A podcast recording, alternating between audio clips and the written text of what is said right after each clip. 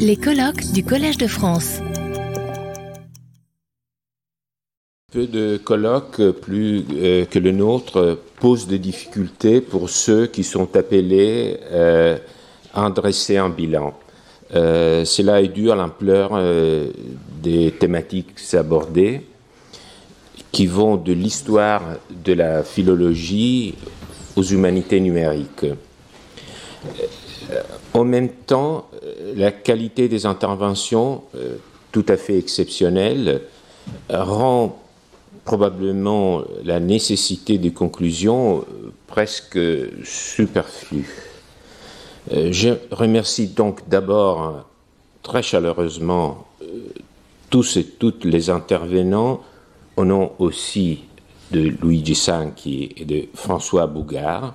Merci aussi au président des séances, maîtres du temps de prise de parole, qui ont ainsi favorisé des échanges très riches. Et euh, je salue aussi la présence d'un public euh, qui a dépassé nos attentes, et les publics étaient justement au cœur de nos préoccupations. Alors, ce prologue un peu rhétorique impliquerait que je renonce à poursuivre. Euh, c'est presque le cas, mais au bout du compte, euh, euh, j'ai choisi de me borner à souligner de façon très personnelle euh, certains éléments saillants, plus ou moins récurrents dans les différentes interventions, qui m'ont particulièrement et personnellement frappé. Donc, plus que d'une conclusion, il s'agira d'un glanage de questions. Alors, d'abord, on aurait pu craindre euh, des discussions interminables sur la définition de qu'est-ce que la philologie. Euh, au contraire, tous les intervenants euh, se sont contentés de constater qu'il en existe plusieurs de définitions, ce qui ne nous a pas empêché de nous comprendre parfaitement de, quoi on parlait.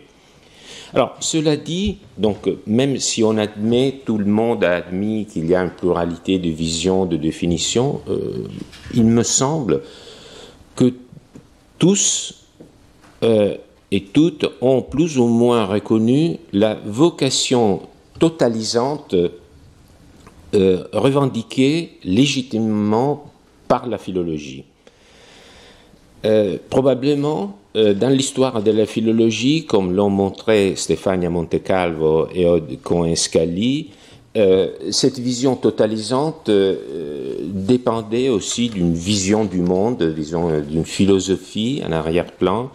La vie est une unité, notre science est une unité, disait Wilamowitz.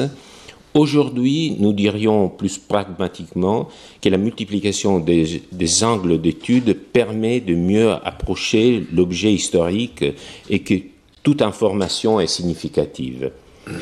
Euh, il en résulte donc que même lorsque le philologue euh, ou la philologue se consacre à une tâche spécifique, notamment à l'édition critique d'un texte, il ou elle mobilise un ensemble de connaissances, des disciplines.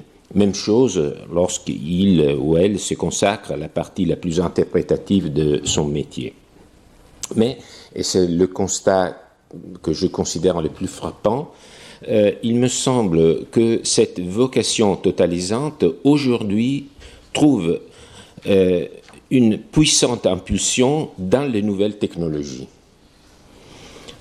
Euh, donc ce n'est pas la philosophie qui nous pousse dans cette direction, c'est plutôt la technologie.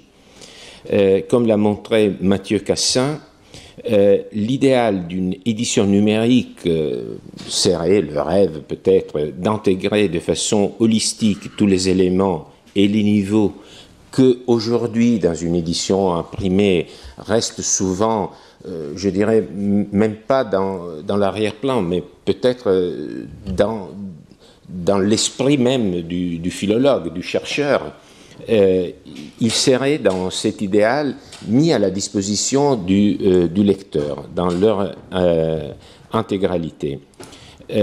donc l'environnement numérique me semble aujourd'hui le miroir de cette vocation globalisante de la philologie. Alors, cela, euh, c'est un constat, mais cela comporte aussi une question de hiérarchie. Plus l'on multiplie les éléments et plus on les met à disposition, plus on souligne l'importance, l'unicité euh, de chaque élément. Euh, et cela est bien sûr un accord, il me semble, idéologiquement, avec la New Philology. Donc, pluralité implique le risque, paradoxalement, peut-être pas paradoxalement, de la fragmentation. Euh, les numériques favorisent, pour le dire autrement, l'horizontalité plus que la verticalité. L'idée de réseau plus que de système. Alors, en tant que juriste, bien évidemment, moi je suis plus penche plutôt du, côté du système, et donc ça, ça, m'effraie un peu, euh, mais il me semble euh, que euh, qu'il y a ici un enjeu pratique et théorique.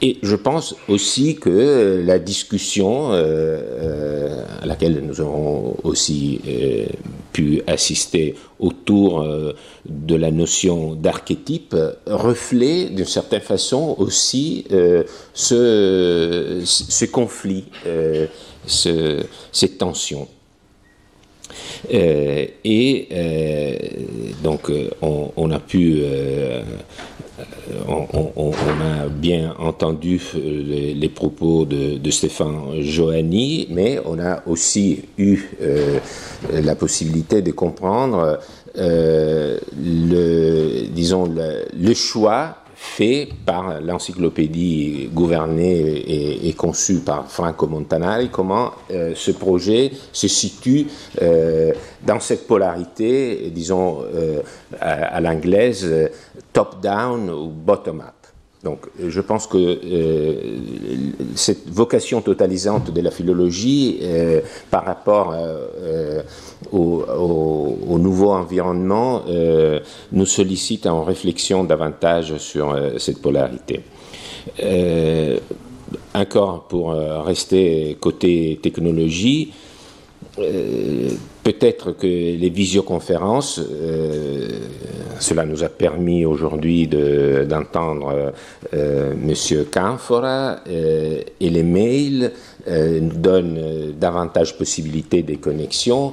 Est-ce que cela crée une nouvelle forme de Respublica euh, littéraire, je, je, ne sais pas, mais cela pose une question qui est revenue souvent, celle de la possibilité dans le futur, dans l'avenir, de retracer l'histoire de ces entreprises. Donc déjà, euh, on a du mal euh, à, retracer l'histoire aujourd'hui avec euh, les, archives, disons, en papier. Qu'est-ce que cela va devenir lorsque l'historien du futur essayera de faire l'histoire d'Anabase et de la revue de Lorenzo et de Federico. Donc, euh, il me semble aussi que cette euh, vocation totalisante et ce nouveau environnement poussent vers une homogénéisation des méthodes. on a beaucoup parlé d'école, mais il me semble que le discours qu'on a entendu n'était pas vraiment un discours euh, euh, très euh, avec une disons des, points de repère topographiques très très marqués. Peut-être on aurait pu l'entendre plus ou moins de la même manière, même dans d'autres nations, espaces, aires culturelles.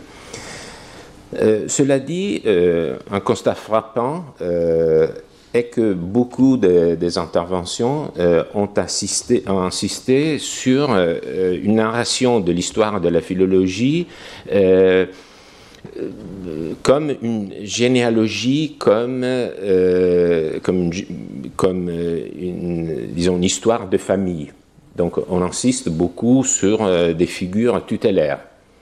Et euh, en tant qu'Italien, on, ne peut que, que, constater le rôle que, euh, Giorgio Pasquali a, eu euh, dans cette, cette narration.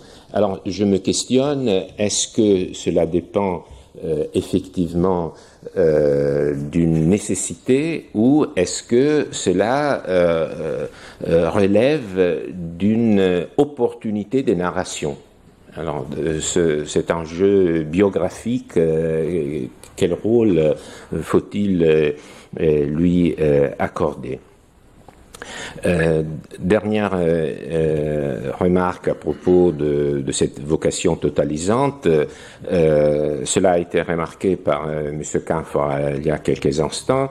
Euh, cette vocation totalisante ne marche pas de pair avec un décloisonnement de la recherche universitaire. Il y a une sectorialisation qui continue à être en place et qui va à l'encontre de euh, cette tendance euh, de la recherche. Alors, on n'a pas beaucoup parlé des, perspectives, euh, mais une remarque de Charles Guérin, entre autres, m'a frappé. Il a dit, bon, dans un, dans un contexte particulier, mais que le corps textuel est largement clos et donc qu'on ne peut pas s'attendre à, un renouvellement à grande vitesse de, nos études je suis euh, assez d'accord avec, euh, avec euh, ce constat. En même temps, j'ai eu l'impression que effectivement, il n'y a pas eu trop de l'accent n'a pas été mis sur la recherche, la découverte des nouveaux textes, euh, ceux qui, par exemple, dans d'autres disciplines telles la papyrologie, l'épigraphie, euh, à l'ordre du jour. Donc, donc peut-être que, cet élément un élément pas seulement, on, l'a très bien dit, par exemple, Philippe Moreau euh, a utilisé des mots vraiment très très beaux. L'unicité et l'immédiatité du, monument euh, pour l'épigraphie fait toute la différence euh, avec, euh, avec la tradition manuscrite. En même temps, cela peut-être pose aussi des, des, questions sur la dynamique des disciplines qui relèvent de l'un et de l'autre, champ. encore, question, euh, disons, des conditions de, recherche. Euh, on, a eu la possibilité d'entendre le récit de, plusieurs entreprises, par exemple la revue d'histoire des textes par Jérémy Demulle, mais aussi à propos de la revue des philologies par euh, Philippe Moreau, euh, Stéphane Giovanni sur euh, les sources chrétiennes, bien sûr la, collection, la collection des universités de France par John Scheid et, Jacques Joanna. alors d'abord un regret dans ce genre de, disons, de colloque, on insiste beaucoup sur ce qui est très visible et donc, euh, on, notre attention est attirée plutôt par euh, les entreprises euh, très, de très longue haleine, de très longue durée, et on risque un peu de laisser à la marge, disons, de, la philologie plus, moins encadrée dans, des, cadres institutionnels. Donc, là, c'est peut-être un regret. bien sûr, c'est très difficile de, saisir ce qui est ponctuel fragmentaire, mais quand même, cela existe et on devrait, euh, euh, on devrait le prendre euh, en considération. Plus largement, on a entendu Philippe Eusé prendre la distance du mot stratégie. C'est frappant de voir à quel point souvent même les, stratégies dépendent des choix personnels. Donc on a bien, vu qu'il y a des tournants qui sont liés à des personnalités spécifiques. Cela pose toujours euh, le problème de faire, pas seulement de bilan, mais de l'histoire de l'historiographie, parce qu'on ne comprend pas si on est en train de décrire euh, une structure euh, ou une histoire qui prend sa structure seulement, disons, rétrospectivement et seulement à la faveur d'un récit un, peu cohérent. Il y a euh, aussi euh, un, sujet que je trouve très important qui a été abordé si, si et là, c'est-à-dire la structure des financements. Alors, euh, cela a été plus ou moins dit, je, je, le répète, le RC, par exemple, considère qu'un projet portant sur l'édition critique d'un texte, même, même si très compliqué, ne répond pas euh, à la demande de, ce, genre d'appel à projet. Parce que euh, il, faut d'une part intégrer le, côté interprétatif, comme si, encore une fois, si ce côté n'était pas partie intégrante d'une édition critique, mais surtout parce qu'il n'y a pas assez d'innovation. Donc, euh, donc je, je pense qu'il faudrait réfléchir à fond euh, sur l'impact que cette structure de financement a sur le, le, le, destin euh, de, la, de la philologie. Je, pense qu'il faudrait y dédier peut-être une autre occasion de réflexion collective. Alors, le public, c'était, c'était au cœur euh, de nos réflexions. J'ai un peu l'impression que le public, euh, sauf euh, le public nombreux, attentif, généreux qui était dans la salle, était un peu à la marge de nos, restait un peu dehors de, de nos préoccupations. Il me semble que pour parler d'un public, et il me semble qu'il faudrait parler d'un public, euh, il nous faudrait avoir des chiffres, par exemple, euh, le tirage des, éditions critiques, euh, la distribution des lecteurs, des utilisateurs de l'année philologique, par exemple, si jamais on, arrivait à avoir, avoir les données. donc il faudrait avoir des chiffres. Sinon, sinon d'une part, une réflexion demeure un peu interne, donc c'est une réflexion plutôt sur nos méthodes plus que sur les destinataires de, nos travaux. Et là également, euh, le discours autour de la science ouverte demeure un peu abstrait paradoxalement. Parce que oui, la science ouverte, euh, d'une certaine façon, efface le problème du destinataire, parce que par définition étant ouverte, la science n'a pas de destinataire ciblé, euh, prévu, euh, chacun peut s'en servir, mais je pense que euh, celui qui fait les travail devrait d'une certaine façon aussi comprendre qui à qui il s'adresse. Donc euh, je pense que sous le mot science ouverte euh, se cache aussi euh, une sorte de, disons, de, d'oubli de, la nécessité de définir le destinataire du travail philologique. Bien sûr, euh, euh, on, peut aussi rajouter que euh, un mot qui n'est pas revenu, sauf pour, pour dire qu'on est un peu sorti de, cette phase, c'est celui de la pédanterie. Peut-être que c'est l'une des polarités qui qu'il faut prendre en considération dans, notre discours. Mais encore une fois, je, me demande s'il ne faut pas vraiment réfléchir euh, aux, destinataires de, nos travaux. Euh, l'enseignement également, même si John euh, y est revenu, n'a pas été vraiment abordé de façon systématique et effectivement, on n'a pas beaucoup parlé des contenus. Lorenzo et Federico ont fait allusion à ça. mais effectivement, on n'est pas revenu sur, sur qu'est-ce que la,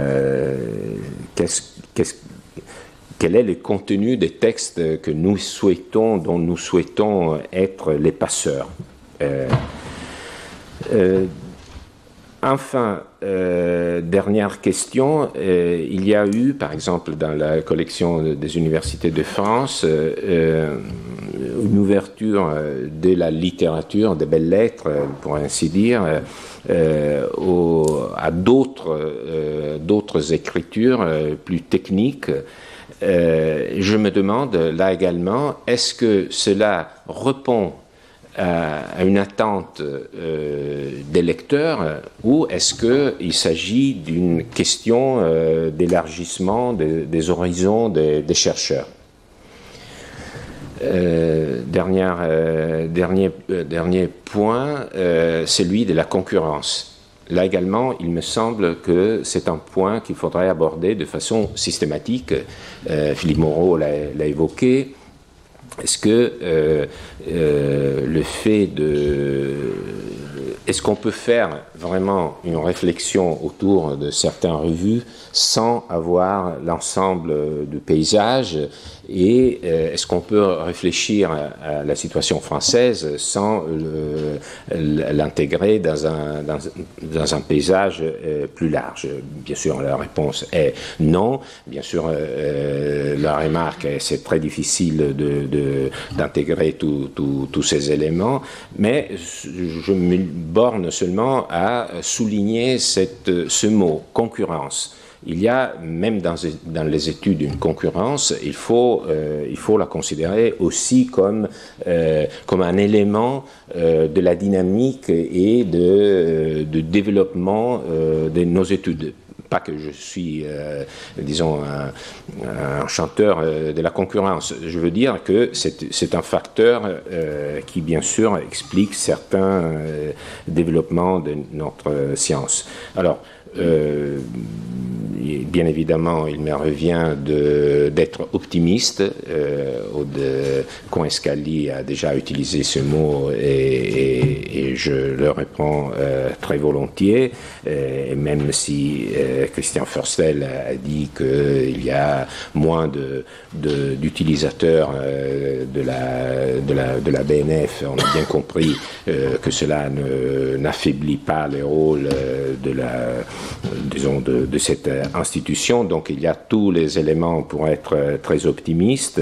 Euh, en même temps, je, je, me dis que on ne peut pas seulement euh, se, se, refaire à la devise que Cicéron euh, attribuait à, Atticus euh, lorsqu'il disait que, alors vous vous souvenez très bien, euh, j'aime chez toi, disait Cicéron Atticus, c'est lui qui veut tout connaître, tout chez toi part de là, tu veux savoir qu'il n'y a que par là que l'on nourrit son âme. Donc ça, c'est la devise du philologue, c'est la devise de, du destinataire potentiel de, des travaux des, philologues. En même temps, il y a un environnement euh, technique, institutionnel, et donc c'est sur euh, cet environnement aussi que notre réflexion doit porter. Peut-être euh, il y aura, euh, disons, matière à nous retrouver encore pour y réfléchir de façon pour à poursuivre ce que nous avons commencé à faire dans ces deux journées. Je remercie encore une fois Luigi Sanchi et François Bougard pour m'avoir, disons, permis de, les accompagner dans, dans cette, euh, opportunité de, disons, de, déclarer mon amour pour, euh, pas seulement la, parole, mais aussi pour la raison et le partage. Merci beaucoup. Retrouvez tous les contenus du Collège de France sur www.colège-2-france.fr.